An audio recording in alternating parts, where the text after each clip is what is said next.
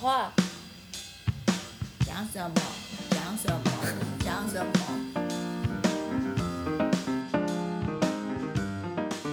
各位听众，大家好，欢迎收听《Sky in the World》再次的播出。我们今天很高兴的邀请到梅格来接受访谈。梅格是我们上次在 Clubhouse 的时候呢，邀请到的一位贵宾，呃，分享了很有趣的这个人生经验。哦，他一切都随缘，可是随缘到现在也成为教授了，哈，是非常的有趣的人生，所以我们决定要来好好的访谈一下他。那梅格现在应该是一个法国的行销教授，但是他在英国教书，好，非常的有趣，对不对？好，我们请他来介绍一下自己。哎，梅格你好，你好，嗯，大家好，我叫梅格，我现在在一间法国的商学院工作，然后现在的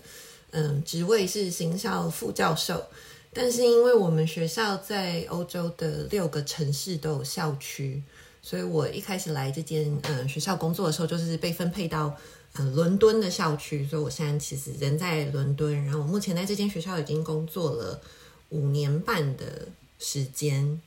然后，嗯，在那之前，我是在阿姆斯特丹工作，因为我是在阿姆斯特丹大学拿的博士学位。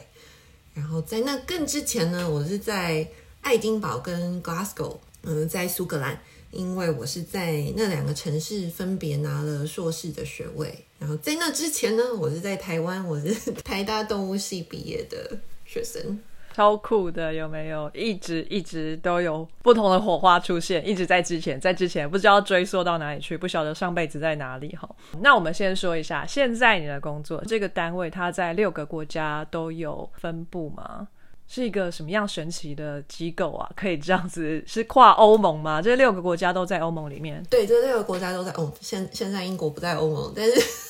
是嗯，这间学校叫做 ESCP Business School。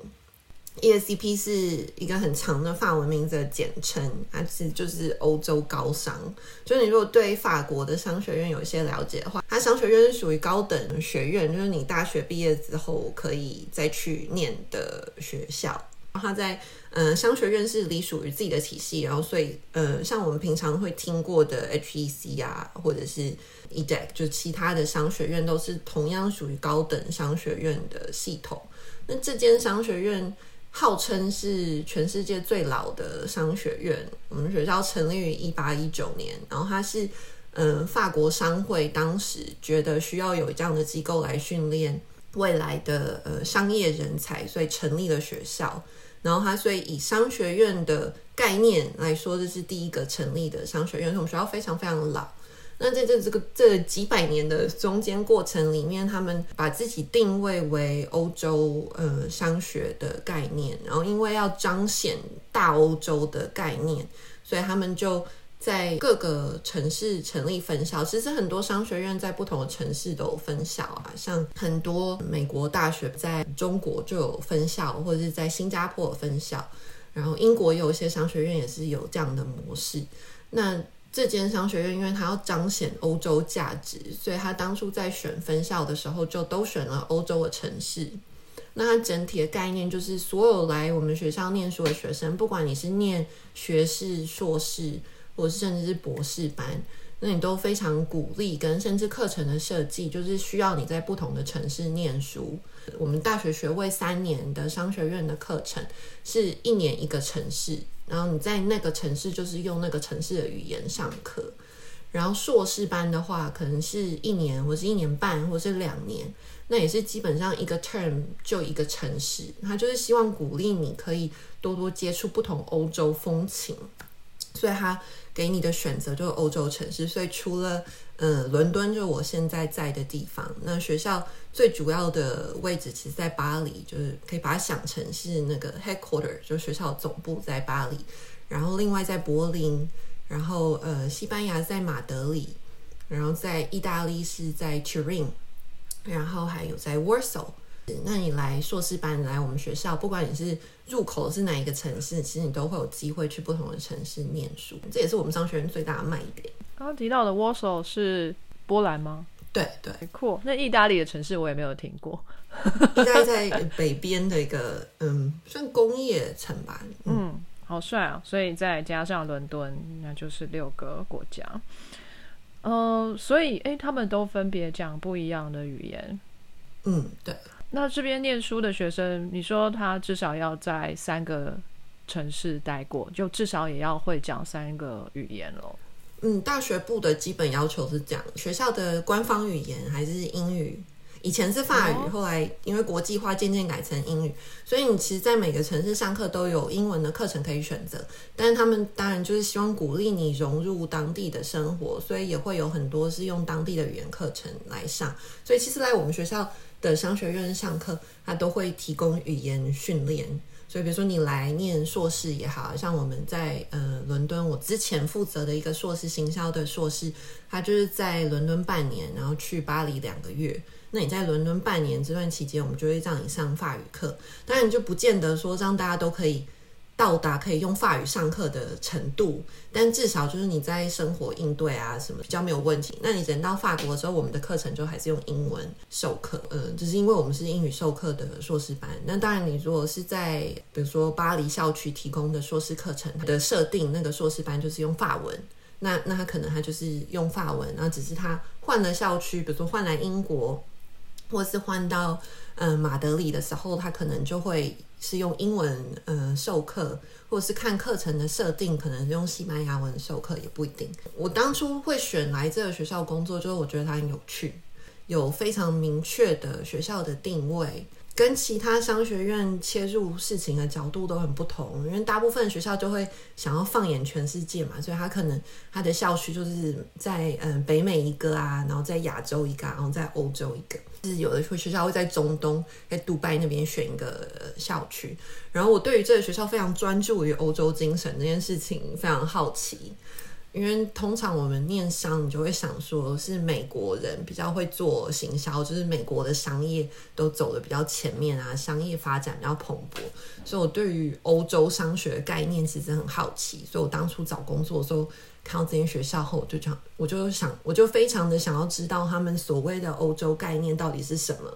然后到底跟美国有什么不一样，或者他们到底在强调什么，所以就也是带着这份好奇来了这间学校。这个是欧洲高商，就是这个学校培养学士、硕士跟博士，有点复杂，因为你要分是法国的教育体系还是非法国的教育体系出来。那法国它基本上就是你高中毕业，它会有点像是，如果是很熟悉法国教育的人，请不要怪我讲错，那还要再额外多念，我记得是两年书，然后你要在嗯。考一个另外的考试，然后你才有资格可以来申请嗯高商。然后嗯，通常这样子的高商其实都是提供硕士班，所以它是其实是大学之后来念的。但是因为你现在把它放在全球定位的市场，所以我们就呃大学部其实是。大概三年前才开的吧，就才有了那个大学部的课程。然后他招收对象其实都就很多，就不是法国体系出来的，因为跟他们那个体系的衔接就有一些些嗯差异。那好像我们大学部就收了很多世界各地高中毕业的学生，嗯，然后可是像在法国。嗯的硕士班，其实他们收学生也是有差异，因为有的国家的大学体制是三年，比如说英国，但是有国家大学体制是四年，比如像台湾的大学，所以进来之后，他们法国的体系就还有一个 pre master，就是让你硕士预科，把你补足那个差了一年的学科，然后你才可以再念嗯硕士班，所以他入学的机制跟路径其实。差异还蛮大的。我也是来了法国的学校才知道，法国的体制跟我们比较熟悉，也可能英美啊，或是台湾的教育的那个进展，嗯，很大的差别。所以我常常，我刚来学校的时候，收进来学生是我都搞不清楚，他们到底是。大学毕业了呢，还是已经硕士毕业了呢，还是已经怎么样了，然后才来学校的？然后我是后来渐渐理解了，法国体制其实还蛮独树一格，就跟别人都不太一样，所以你收进来学生常常会有就是成就知识上的落差。但是他们都在同个班级里头。这又要讲到商学院成立的宗旨，就是要培养商学人才，所以他都是希望这些人是可以真正去从商的，所以他很在乎那个实际上工作的经验。所以像我们大部分的硕士班收学生都是要有工作经验的。你到底是念了三年或者念了四年，就相对不是那么重要，因为你其实可以用很多工作经历去弥补。但他如果设计的硕士班是给那种大学一毕业，然后你就想要进修，你就想要学商的的话，那那那种，因为他相对工作经验就很少，那在那个情境之下，他就会非常在意你有没有多修了那一年的学分。那像这样的话，他就会要求你要念预科，就要念 pre master。所以如果你有出去工作的经验，那个 pre master 就可以跳过这样。嗯，有的硕士班就会就会不要求你做这件事情。我其实不知道什么是商管这些东西，常常在书店里面看到，书店里面很大的 section 都是在讲商管的东西。我第一没有兴趣，第二我看了之后我也看不懂他在讲什么，所以这对我来说是一个相当陌生的领域。我不太清楚说，既然商业是这么的重视 practical，就是实际的经验，这业界的经验，那在高等教育里头是要教什么呢？啊，非常好的问题。嗯，这要看学校诶，像嗯，我们学校因为很重视实际的应用，所以我们。嗯的硕士课程的设计就会很重视你要做嗯案例讨论啊，然后我们就鼓励学生做专案啊，然后学生需要去实习啊，然后我们会请很多是有业界经验的教授，或者是我们就干脆请业界的人来上课，就经验分享。那像我以前在阿姆斯特丹的时候，那间学校。嗯，也有商学院，可是他们商学院比较重视科学研究，就是以呃商学科学的角度来看。那在那个嗯环境里面的商学课程的设计，就会还是比较偏学术方面，那可能就会花比较多时间在看。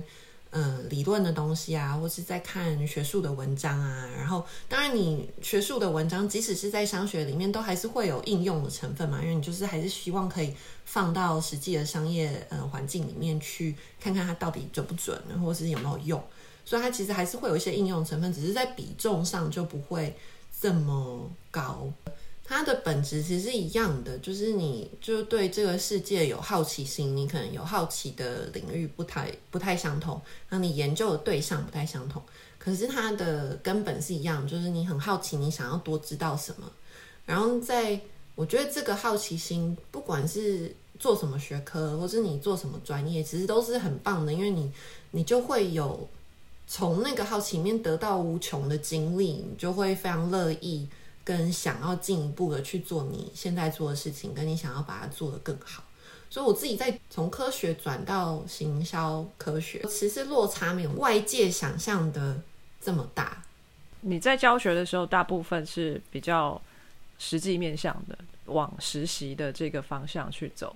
而不是哲学啊、经济哲学这这种东西。嗯，还是会有经济学啊、企业道德啊，或是企业责任，那那是比较道德感的哲学讨论。就我们其实也有这样的课程，但是因为我自己教行销的话，行销本身就是一个非常应用的东西，在教学的益处也是难处是，嗯，所有学生其实都是消费者。就是你们，就是每一个人其实都在市场里面，所以你不见得会有做行销的经验，但是你一定有体验行销的经验，因为你身为消费者，你看了很多广告，你看了很多脸书的各式各样的 po 文，所以你其实自己会有感受，所以在取得共鸣的程度上面是很容易的。就我我今天讲一个概念。大家可以很容易的想到你自己生活经历，你就很容易去想象说，哦，这个为什么可以做，或者什么为什么不能做？那难处就是也是同样一点，就是你很容易被自己的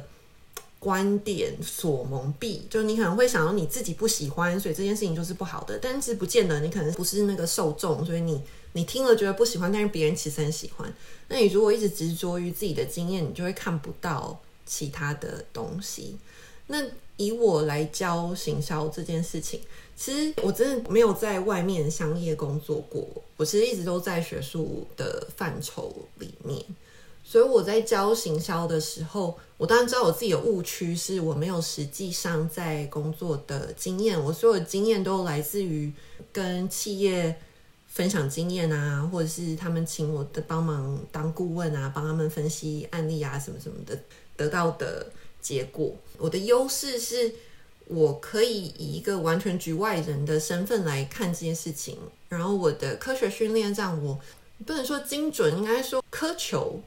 就我很在乎细节，我很在乎他们逻辑，我很在乎事情的前因后果，跟你可不可以有科学的实证去说你现在假设是对的还是错的。我不太凭直觉来做呃行销，但很多的行销人是凭直觉来做事情，他他有很有商业手感，他可能觉得。这感觉对了，他他就这样做。那我行销切入角度是相对比较科学的，就我觉得你这件事情没有逻辑，你必须要用逻辑来说服我，或者是你需要有证据来说服我。这样子的观点，在这几年行销其实变成显学，因为我们很多数据嘛，大家讲大数据、数据分析，你用数据分析来决定你的行销的策略。那数据分析这一环，在我的科学训练里面是很扎实的。就我念动物系的时候，做很多统计分析的的训练，或者我念硕士的时候也做了很多统计分析的训练。这样子的能力放到行销商学看起来有点虚无缥缈的领域里面，其实我的论点是相对很扎实的。就我可能不知道那么多商理论的东西，我可能不知道那么多消费者行为或者心理学的东西，我我没有花很多年的时间在钻研那个。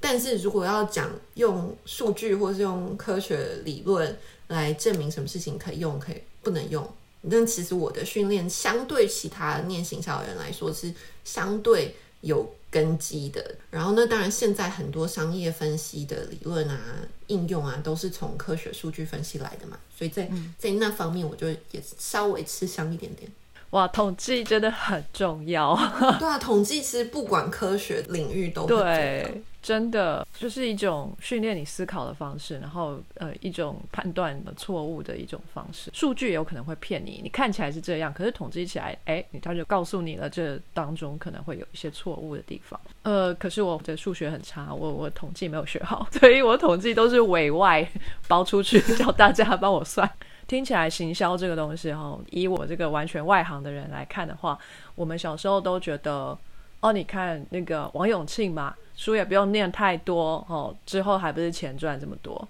因为他很会行销嘛。他就是在米行工作的时候，特别贴心的帮顾客想了一个小撇步，顾客就会来他店里多跟他买一点东西。像这样子的手法，诶，那是他实际的诗作方面得到的一个经验。那你们学校也会常常请一些业师来啊，传授一些经验给学生。那这个时候。会不会跟你有一些意见相左的地方？就是说，如果这个夜市就说啊，其实这些一切都看感觉啊，啊，你现在感觉啊这边有起来了，那我们那边就投多一点啊，然后你就会说，呃，你要用统计算一下哦，不好意思，你会这样吗？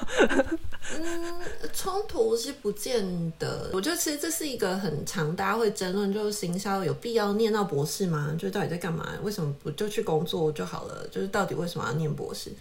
那其实我当初念了一个行销的硕士，然后那个行销的硕士其实是设计给没有行销背景但是想要做行销的人念的，所以它其实也是非常实际的。然后它就是它课程并不是设计让你去做学术研究。我念完那个硕士之后，我就是对这个整个产业非常好奇，就我有很多问题想要问，然后我很很多答案想要找到，我就在心里想说我要去做行销研究的工作。我去找工作的时候就发现，你如果真的进了那个产，对，的确你是在做市场调查。可是你看的东西就是很单一，因为你研究的范畴就是这样，就不能随心所欲。那我人生追求就是要随心所欲。我那时候，我那时候跟我的指导教授在硕士班指导教授讨论的时候，我都说我不喜欢受到这个局限，我不喜欢人家就是说，呃，你只能研究这个广告好不好，或是这个产品好或不好，就我不喜欢。我想要知道为什么，我想要问很多的问题。然后那时候我的教授就说，他觉得我这种个性应该要去念博士班。就我如果我的执着是在问问题跟找答案，学术训练任何科学都这样，他就是训练你问问题找答案，只是你问的问题的领域不同，找答案也不一样而已。只是今天我把这个问问题跟找答案的精力放在行销，所以我请业界来讲啊，分享说我们意见相左，或者我们看到的东西不一样。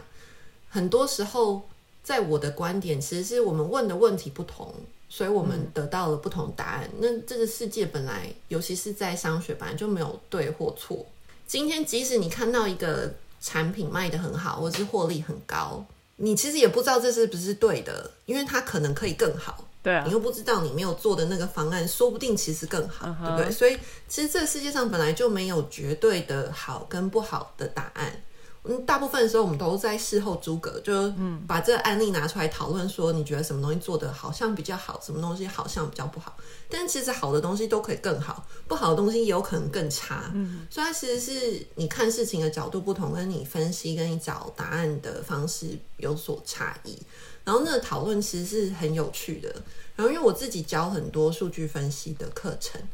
那我常常会呃请业界来讨论的时候，他们都会说数据分析很重要啊，然后大家都要多学啊。可是你实际进入业界，很多时候大家就会凭经验嘛，就他可能在这个产业待久了，他还有很好的直觉。那我常常跟学生说，我觉得就没有对错啊。你如果是一个直觉很好的人，完全是你的天分，就是你就是一个适合从商的人，因为你的直觉说来就来，然后你的直觉都很准。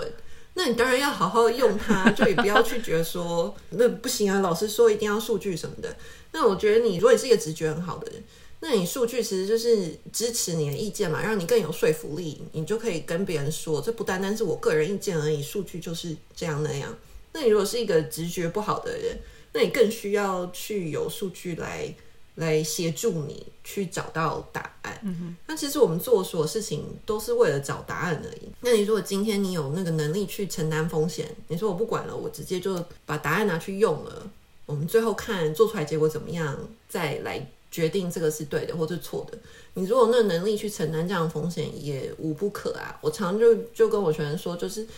你就是一个风险的考量而已。你如果觉得今天我可以承担这个风险，我愿意投资这件事情，我不知道结果怎么样，我没有数据去证明。就像我当初要念博士班，我也不知道结果怎么样啊，但是我愿意承担这个风险，我就是把这几年砸进去了。我觉得是一件我会开心的事情，会真的会不会开心我不知道，但是我愿意冒险。那那你就去做啊，然后做出来之后就承担后果，好几年待在学术圈里面，结果发生什么事情我不知道，但是就是就是你自己评估嘛。嗯，所以我其实不是很鼓励大家随随便便念博士班，或者是听任何人意见去做任何事情。我觉得最重要的是看你自己想要什么。嗯哼呃，不晓得你现在有多少学生？你每天要教多长时间的课？就是你工作时数会很长吗？嗯，有点不好说，嗯因为呃，每间学校在计算那个教学时数的方式其实不太一样。嗯，比如说我们的合约，全职教授不分等级，就从助理、副教授到全职教授，都是一百八十个小时一年，应该是台湾终点的概念。一百八十个小时是基准，就是可能也是有弹性的，在我们学校，就是如果你今天你一般的学生比较多，然后超过四十个人，你的时数就乘以一点五，所以你就不需要实际教到一百八十个小时，你可能教一百二十个小时就可以算成一百八十个小时。比如说你有带硕士班啊，你是硕士班主任，那你可能就再减一点，或者是你是走研究路线的呃教授，你就需要花比较多时间做研究，那学校可能就会再给你减一点，你就只剩下一百个小时，或者甚至是九十，甚至六十，就是每一间学校的规定其实都不一样，然后每一个进来的合约其实都是可以谈的，所以其实那个时数有点不好说，因为我的时速当然是我自己去谈，跟我衡量自己的喜好跟偏好，还有学校的需求去讨论出来的一个方案。但凭良心说，我们学校对于教职员教学的要求，应该跟其他学校是大概是中等偏高，稍微多一点点。但是因为我们学校对于学术研究的要求，相比其他学校可能是中等偏低，所以就是一个人可以工作时数是固定的。所以你如果花比较多时间教学，那你当然就没有那么多时间去做研究。所以那你当然就不能有同样的要求。那如果你是去研究导向的学校，它对研究的要求很高，相对来说它就不会要求你要上那么多时数的的教学。然后这是我们上次在 Clubhouse 讨论的时候，其实我想要说，就是即使你念了博士班，你也不见得要待在学术圈；可是即使你待在学术圈，你也不见得要做研究。职缺其实范围是很广的，就是它很有可能你是做全职的研究，但是你有可能是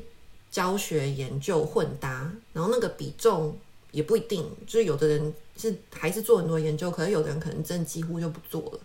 然后他也有全部就全职是教学的，或者是甚至你是做行政的，就是他其实会有可能有各式各样的组合。然后即使你是在同一间学校，你说哦，这间是一个研究型的大学，好了，它其实它都还是会有各式各样的需求，就不可能研究型的大学就不教书了嘛，它它还是会有学生，还是会有教学的需求。每个职缺它其实是会有很多不同工作面向的可能性。找工作的时候，其实就是看你个人的偏好跟当时的时运，就有没有刚好开缺，或者能不能找到你想要的工作。但其实即使是在学术圈，我想要讲的是它的嗯出路的可能性还是蛮广的，就并不是说你一定非要做研究，或者是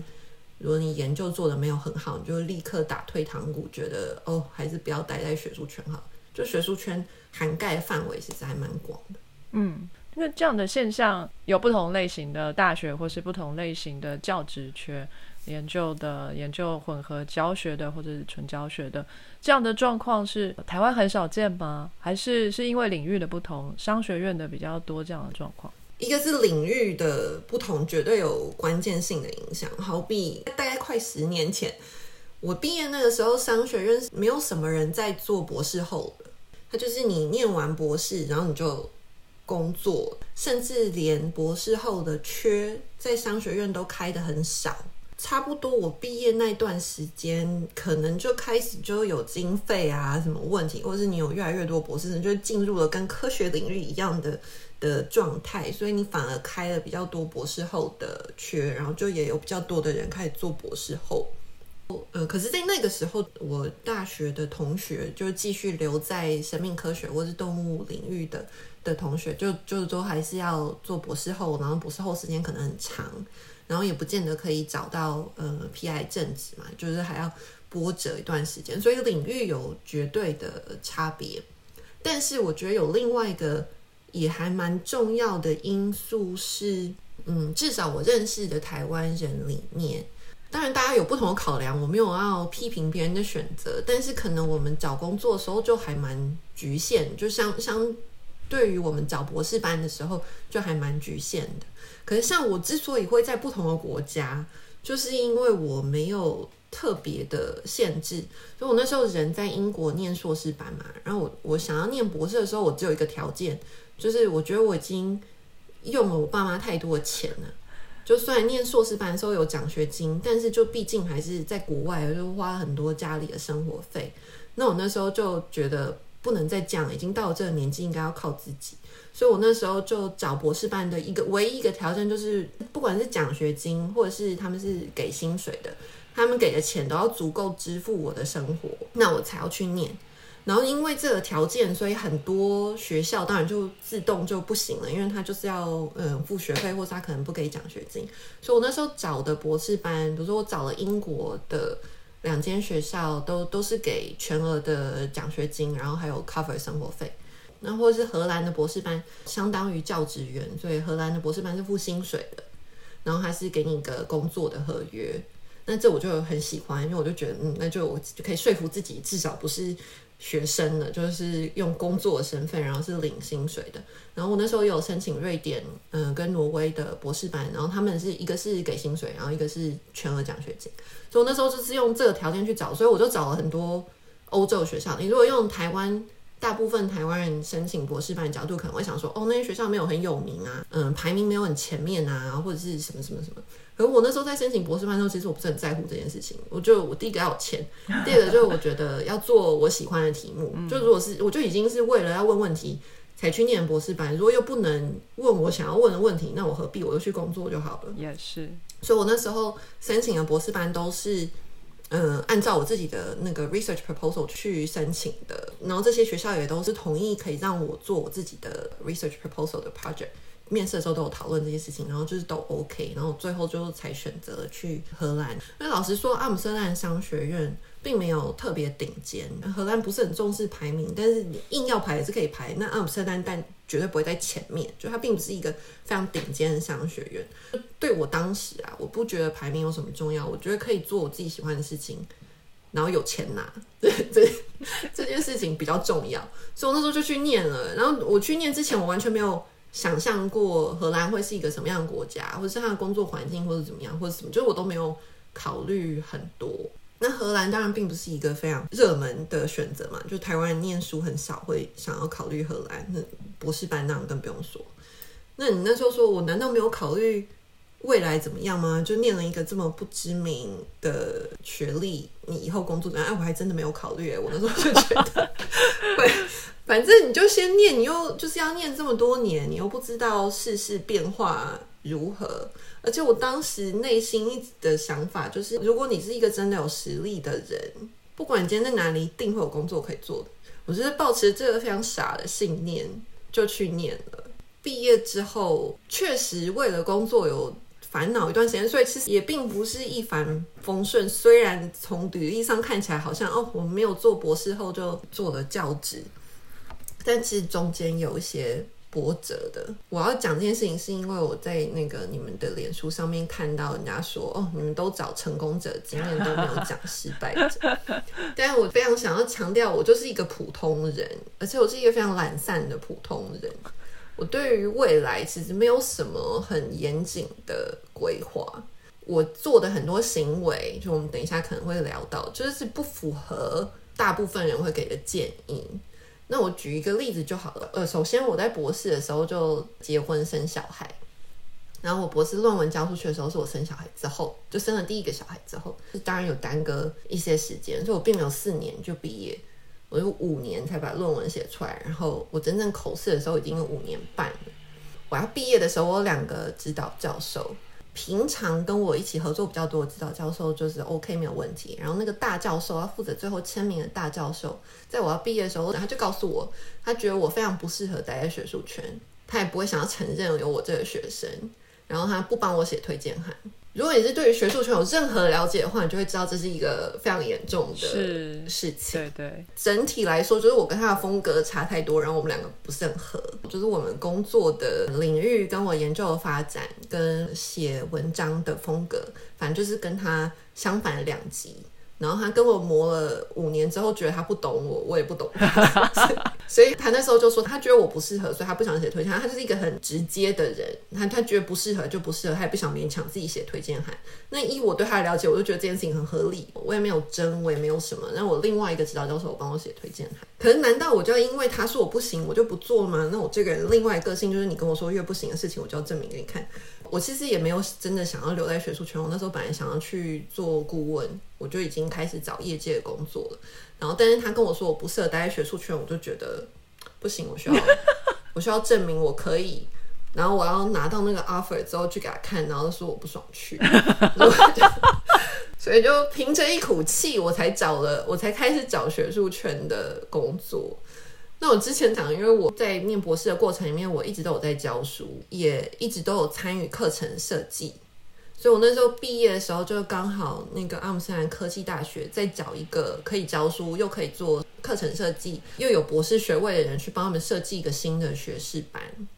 然后所以我那时候就去做了这件事情，我就接了教职，然后一边把我的研究收尾。然后另外一个是因为我那个毕业的时候，学校就规定要有三篇发表的论文，然后我在论文投出去的时候已经发了两篇，然后另外两篇还在投稿，所以我就呃继续做这件事情。所以等我开始找工作的时候，如果你只看那个履历，你就会觉得哇，这个人就是又有教学的经验，而且已经设计了学士班的三年课程，我又研究发表。而且有一些是在我念博士的过程中发的，就并不是事后才发的。他就以我现在的经验回去看，我可以想象那是一那是一个有竞争力的履历，就是。没有两位指导教授的推荐函，就只有一位指导教授的推荐函是可以相对被忽视的。尤其是我的论文的 committee，每个人都有写推荐函，所以有没有那个教授的推荐函相对就不是那么重要。只是后来就找到了工作，并不是说就一帆风顺，然后大家都会喜欢我，然后随便工作随便丢就有，这并没有这回事。那我那时候当然也很挫折啊，就是如果有人当着面跟你说这条路不适合你，你绝对不要走。我也不会推荐你，那当然是很伤心跟影响很大。而且我那时候一直觉得我就是喜欢做研究，被一个你很敬重的教授说你不适合做研究，你做的很差，就是一件很其实还蛮伤心的事。你看，就过了十年，我就嗯，不用放在心上，就你当然就是批评的意见听进去改。但是非常那种 personal 的攻击性的言语就可以不要放在心上。他是荷兰人吗？对，荷兰人真的都超直接，一刀就插在胸口上。对，可是后来就是来了英国之后，面对很多迂回的哦，对啊，迂回的评语，你就会觉得哇，还是直来直往的好。如果不喜欢，你就告诉我你不喜欢，这边错就是错了，嗯，就不要浪费时间，那你就可以很。直接面对，其实我后来非常感谢他在博士训练过程当中给了我很多非常直接的评语，他们当然都不好听，就是你不会有任何人喜欢别人当着你面说你这里不好那里不好，可是可是我觉得那是一个非常重要的练习，就尤其是对于工作跟生活的平衡，就未来的工作跟生活平衡有很非常重要帮助，因为我是在那五年直面批评的过程当中。练习不要把那些事情都太往心里去，所以你要你要分开，就是那是一个对你工作的批评，对你工作批评当然是对你的批评，因为是你做，但是但是那是对工作的批评，并不是说你是一个坏人，或是你这个人没有能力，或是你这个人不好，所以你要练习把这件事情分开。那当你可以把这件事情分开的时候，你就不会因为工作的挫折。而觉得整个人生都很丧志，嗯哼，那你就也可以渐渐的把你专业的那个面向跟你的其他方向的人生来分开，然后你也可以更坦然的去接受批评。当然，批评都不会好受的，不可能有人听到了别人的批评还嘻嘻哈哈。然后我觉得可以在博士的期间接受这样的练习，虽然当时非常的痛苦，但事后回想，我觉得。总比去工作的时候，人家才来跟你说，或是不明讲，然后就不给你，再也不给你工作机会，或者什么才发现好嘛？就当然是你在学生还在学习的时候，别人就已经告诉你了这件事情是比较好的。我很高兴你有找到这个处理的方式，否则我就要怀疑你在怀宝宝的时候心情非常差，这样宝宝的品质就会很差。看来你很会处理这个，那应该是 OK。那现在你的生活，你觉得过得开心吗？你是一个非常寻找 work life balance 的人，想要过你自己想要的日子。你走的方向，那个目的是生活，而不是职涯或是工作的部分，对不对？对，目前来说，就简短的说，对，就我人生追寻，就是我觉得人要过快乐，然后我当然可以从工作中得到快乐，但那只是其中一个方法。嗯，就我还是有我。自己的人生，那对我很重要。但是我对这件事情有比较深的体悟，其实是我念博士班的时候。我刚刚说我两个指导教授，然后一个对我非常严厉的那个教授是个工作狂，所以他不是一个很典型的荷兰人。但是另外一个指导教授是非常典型的荷兰人，就是他们是非常注重呃工作跟生活的平衡。我爸爸是大学教授。所以我就看他跟学生互动，跟硕士班学生或者博士班学生互动的过程，从小长大看到的，就会觉得，然后你要全心全意的投进这件事情上面嘛。就是因为我爸爸是做化学的，所以学生就都黏在实验室。然后我那时候就会觉得，哦，我需要花很长的时间坐在办公室，然后念 paper 啊什么什么的。所以我一开始的时候常常会半夜还在回信，所以我就想到了什么，就跟我嗯另外一个指导教授联络。然后那个指导教授大概撑了两个礼拜吧，然后他就回信跟我说，请我不要在五点之后跟他联络，就就是即使他不会看，因为他不会，他晚上不会收信，他就早上工作时间才会收。但是那这样造成他的心理压力，他觉得需要工作 overtime，就需要超时工作人都是工作没有效率的人。然后他觉得我工作这么长时间，并不会让别人对我印象比较好，他们只会觉得我工作尤其没有效率，明明可以在工作时间做完事情却不做，然后都要给他拖到很晚了才再动手。我从来没有想过超时工作会对人留下负面的印象。然后说，我当时他跟我讲这件事情，我就印象非常深刻。然后我那个教授，他就是早上九点到五点，其他时间你是绝对不可能找他。然后他如果去放假了，他就是真心的去放假，然后他就也不会收信，你写信都不会有回应。其实以学生的立场来说是非常痛苦，因为我常常找不到 工作寄给他，又收不到回信，然后都要等两三个月，就是有点体证到不同的生活方式，我才理解到说哦。即使是在一个我心里想象非常高工时的工作环境，你需要总是做非常长时间的工作的产业，嗯，高教产业很多教授都是工时非常长，我父亲也是工时很长的人。那可是我就看到了另外一种生活模式，就是他是可以早上跟孩子高高兴兴吃完早餐，送孩子去学校。然后晚上还有时间回去煮晚餐，然后大家一起享受晚餐的时光，非工作时间完全不会被打扰，就是你有自己的生活。见识到这件事情之后，我才开始想，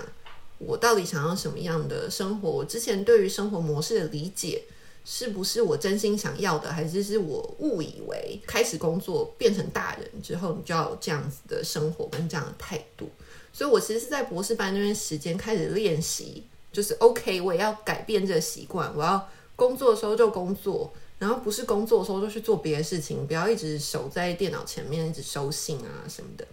然后当然这个习惯不好改，就是我花很长时间去改这件事。但是渐渐的我就也觉得，对啊，就是工作再怎么重要，都只是我生活的一部分。我也不是那种非常有使命感的人。就有的人待在学术圈是因为他很有使命感，嗯，他真的很喜欢做研究，然后不是喜欢而已，他是真心的想要对这社会、对这个世界有贡献。我非常敬仰那样的人，但我不是 我，我做的事情就是我喜欢，我就去做了，嗯，做了之后看结果怎么样，我都很开心的接受它。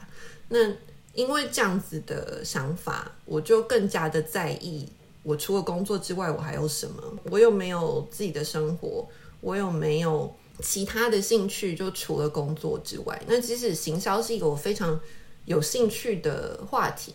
我当然除了工作之外，还是看了很多行销的东西。可是那是因为我本来就自己喜欢，所以我很好奇。我越好奇的东西就会越看。但是那个那个不是工作，所以我对这个事情的划分还蛮明确的。我觉得工作就是工作时间做的事情。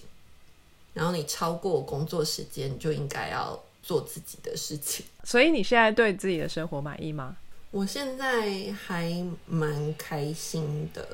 应该是你开始工作之后，你当然不不可能总是随心所欲，不可能真的那么任性的说，我今天不想教这门课，我就不要教了，或者是 或者是我我不想做这个研究，我就不要做了。小时候会对这件事情有误解，我都觉得拿到了博士，你进去高教体系里面。你应当可以自己爱做什么就做什么，想教什么就教什么，想开什么课就开什么课。但其实当然不会是这样的。拿教学来说好了，你当然可以有自己想开的课，但是一定会有基础的学门是要有教授来教的，就一定会有像是通识啊或者是什么很基础的东西。那你如果每个人都只想开自己想要开课，那这些课谁要来教？你一定要有一些妥协，总是会有你其实没有那么有兴趣，但是因为工作需求不得不做的事情。那研究也是啊，虽然我大致上来说都是自己爱研究什么就研究什么，但是你会有要发表的压力力嘛？学校还是会有一些要求。那你如果要发表在什么期刊上面，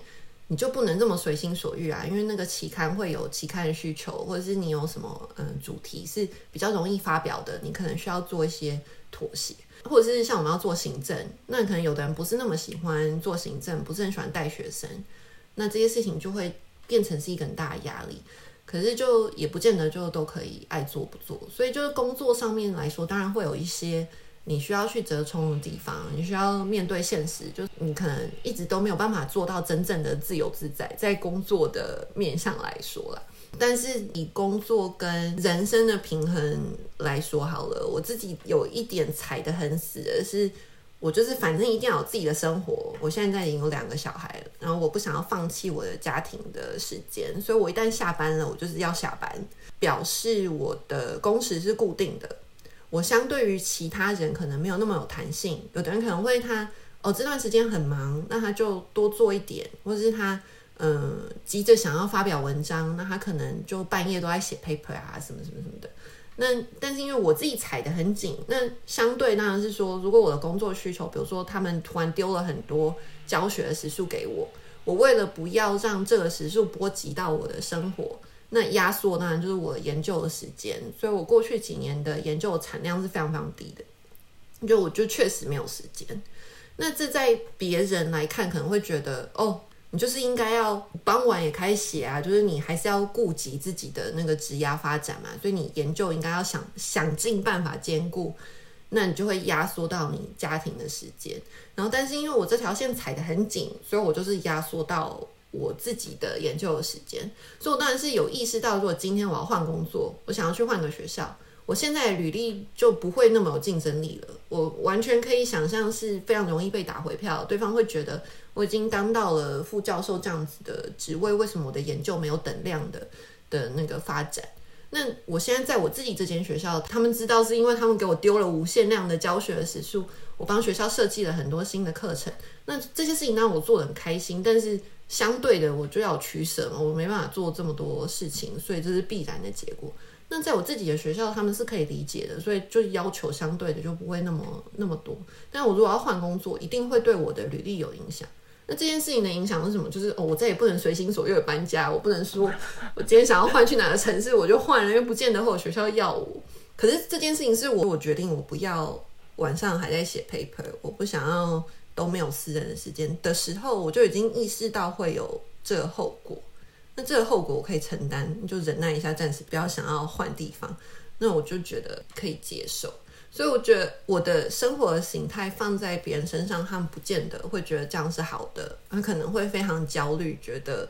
嗯研究没有发表啊，什么什么什么的。可是在我身上是好的，因为我觉我觉得这就是我要的，这是我选的。那当然，我看到很多讨论说女博士啊，嗯，生活没办法兼顾啊，没有小孩，我们家庭啊，什么什么这些，我当然是还是心有戚戚焉嘛。就是你要做事情就是这么多，你觉得还是得做，然后一定会有取舍。你一旦有取舍，就有妥协，妥协就一定会有觉得很委屈的地方。所以，我我觉得也也是一样的，我跟大家其实没有什么差别。就像我一开始说，我就是个普通人，但是，但是我觉得。我觉得，如果你心中很清楚人生最重要的是什么，然后你如果是非常有意识的朝那个最重要的东西去走，相对的委屈就会少一点点，不会说没有，但就会少一点点。如果你的人生最重要是你的职业发展，这件事情完全没有错啊，就是每个人去追寻不一样。如果你的人生最重要的职业发展，那当然是。就是要往那边走嘛，那你相对可能就是你就会没有什么生活，或者是你就不见得那么容易有家庭，因为你家庭需要时间付出，你需要伴侣艳遇配合，那你不见得可以找到这样的伴侣，所以他会有一些取舍。可是如果职牙真心的是你人生你觉得最重要的事情，那我就会觉得即使中间有委屈，你又觉得啊好可惜、好遗憾，不能兼顾家庭或者什么。但你应该还是会是快乐的吧，因为你是在往自己最重要的地方走去，所以我才会说最重要就是要问自己：现在这个生活好吗？或是这个生活是我要的吗？的前提是你知道自己要什么，然后你是非常有意识的去做的那个决定，说你今天要往这个路走。我有个问题。你在学校也需要做行政工作吗？需要啊，所有学术圈的人都需要做行政工作。哈，嗯，我以为欧洲不太需要啊，行政不是有行政的专员在做吗？有需要唠到老师身从老师的角度的行政，就比如说，光是改考卷这件事情就可以被归类在行政，就算成绩。但是也有，比如说。呃，我们要轮流当硕士班主任啊，轮流规划 specialization，就是你在那个硕士里面，你可以专精什么学科，然后它可能是四门课凑成一起的。那你这个也需要有一个人去规划、去带领。然后像这种都是行政区啊，就跟教职员相关的行政职缺，就是还是要有教职员去补嘛。所以比如说系主任啊，或者是研究主任啊，或什么那种主任头衔啊，什么什么，这种都是行政啊。因为你的工作内容就是你就不停的开会，不停的写报告、写评鉴啊，什么什么那些，这些都是一旦进入高教体系一定要做的事情，除非。你进去的时候就是是一个研究专员，那可能就会相对比较少。但是如果你是一个研究型的教授，那你要管实验室啊什么那些，那你就还是会有很多行政的东西要做。那这这件事情到底累不累，就要看你人在哪里。比如说你如果是在德国，那德国教授都有副秘书，那你就。比较不会这么累，其实大家都是同一个学校的，可是他如果是 base 在柏林，那他们都有秘书，然后有助理，那他们就相对行政工作比较少。那像在法国，他们是一个系有呃 share 一个秘书，那个助理专员，所以就就每一个国家，它对于高教体系的那个规范不太一样，所以你摄入的程度就。也不一定，当然还有看你自己想要当什么风格的主管，就是行政主管也是有参与很多，花很多时间想，花很多时间规划，或者是有做就好的 的的差别嘛。所以那当然也是看个人，你是一个什么路线的人，然后你需要花的时间就会不一样。这个学校是在六个城市都有驻点吗？那你必须要每个城市都去教吗？没有没有，他一开始是很鼓励大家各个城市去巡回这样。可是这几年他们有改变的方案，就是比较鼓励学生巡回，然后教授就待在自己的校区。另外一个其实都是你要主动争取的，因为学校人很多嘛，教授也很多。那今天比如说我在伦敦开了一个硕士班，那我可能需要某一个专长的。教授，我们处理的方式通常啊，在学校里一定是你先想到什么人，跟你比较熟的教授，或者是你你刚好知道他是做这个，你可能就会特别去问他。那对他来说，他就有个机会可以到伦敦来上课。可是如果我不熟，我不知道，我就不会问到。那那个人可能就没有这样的机会。所以，就即使是在学校里面，你的人脉也是会相对影响到你工作的机会。就是我也没有在六个校区都教过，我就主要。在伦敦，然后我在巴黎跟在柏林上课，可是那就是刚好同事有那个需求，然后问我要不要去，我想好没教过 就去 就去教教看，会有这样机会。可是像比如说我同事有的，嗯，他们可能接了嗯跨校的合作，然后比如说他是在越南上课或者是什么，那这种都是非常随机。有个教授谈到了这个方案，然后他去邀请自己的朋友来一起上这个课。OK，所以其实，在你们的领域里面，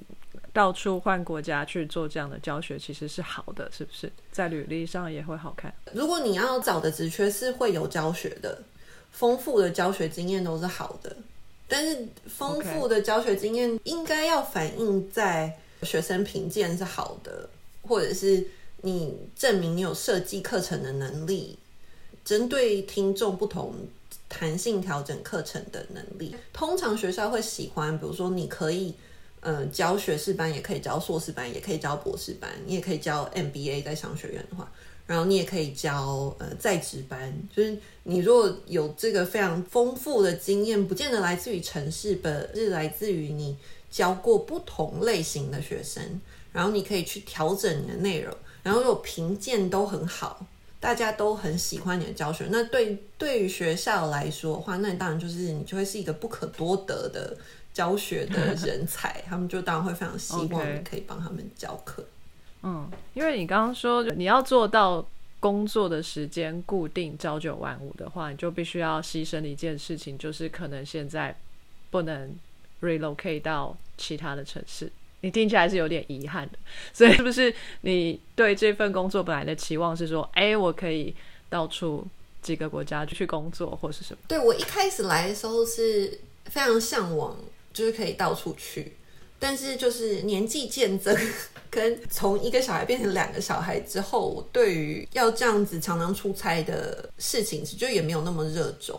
但我想要搬家，是因为我没有对于哪一个城市有什么像是家乡的投射，哪里都很好玩。如果可以去哪里住一阵子，我都觉得很棒的想法。像我在爱丁堡住了一年，我在 Glasgow 住了两年，阿姆斯特丹住了七年，然后伦敦五年。就我在这个过程里面，我对自己很好奇，有没有那个地方是我一住了，我就觉得哇，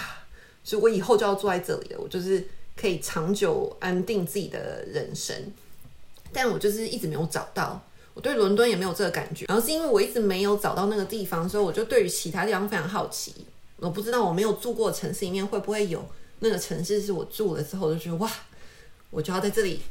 安养退休了。然后是因为还有那份好奇，所以就才会想说哇，还想要搬家试试看啊，什么什么的。但是当然就是现在不是我自己一个人，已经不能再像以前那样子，就弄个皮箱，然后就说 OK，我们就就搬吧。那当然就是现在要考虑的事情很多了。当然，就是你要考量生活形态嘛。就是你越走到一个位置，你要换工作，相对要考量事情就其实就会越来越多，不能那么任性，嗯，选择就会相对比较少。牵一发动全身，那妥协之后，我就会觉得，反正现在是一个。也可留着，也可搬的状态，你就暂时先留着，这样子对我老公比较公平，是是是，才不会拖着人家一直搬家。就就当然也是有家庭的考量啦，对。那你当初选伦敦是你选的吗？还是被分配？就是还是你是因为英国比较熟悉，所以你选择伦敦？我当初来这间学校的时候，他们只缺开就是在伦敦哦。然后我那时候找工作的时候也是跟我找博士班差不多，我就没有限制要去哪里。对，而且因为那时候我指导教授说我找不到工作这件事 所以所以我那时候就觉得我只要找到有工作就好了，所以我就没有很挑哪个城市，履历撒了很多的学校，然后我也没有特别在意。那个排名啊，什么什么的，我只有看工作内容，就我知道自己的优势在哪里，所以我特别找学校不要是专注研究型的，因为我知道我研究还不够，可是也不要全部都是教学的，我不觉得那是我会喜欢的生活形态。尽量找的学校是我知道他们两个都做，然后他们在发展研究或是在发展教学，所以他们需要新的人力，然后他们其实就是散落在世界各地，然后后来是。就是伦敦这间学校我拿到缺，然后另外一间拿到缺的学校在法国，两相衡量之下，我都觉得要再学个语言太累了，就还是觉得还是来伦敦比较轻松。当然有考量，就我先生要找工作的话，在伦敦应该会比在法国，因为他也不讲法文，就相对容易，所以就后来就才来了伦敦。嗯，所以并不是说哦一一定要或者是什么，就是刚好找的工作里面有一个在伦敦。非常感谢各位听众的收听和支持，特别要感谢各位赏杯咖啡的朋友，在 First Story 上的 Costy Lover、Jean 以及匿名赞助者，Patron 上的 Ye c h e n Wu Newton、Catherine、Evan Wang、Eddie Hu（Ye c h e n Wu、Elliot Ferret、Adam Joe、Ernest、Nikki Hu 以及 Howard Su。Sky in the World 在各大 Podcast 平台都能收听得到，Anchor、SoundOn、Spotify、Apple Podcasts、KKBox 都能搜寻得到 Sky in the World 的节目。另外，Sky in the World 也会在脸书页面以及 Instagram 上分享科学家的八卦、科学新知，还有编辑们的日常给大家。有任何问题以及意见，都可以在各大平台上留言，让我们知道。我们将竭尽全力为您寻找答案。欢迎追踪分享 Sky in the World，让更多人知道有趣的科学哦。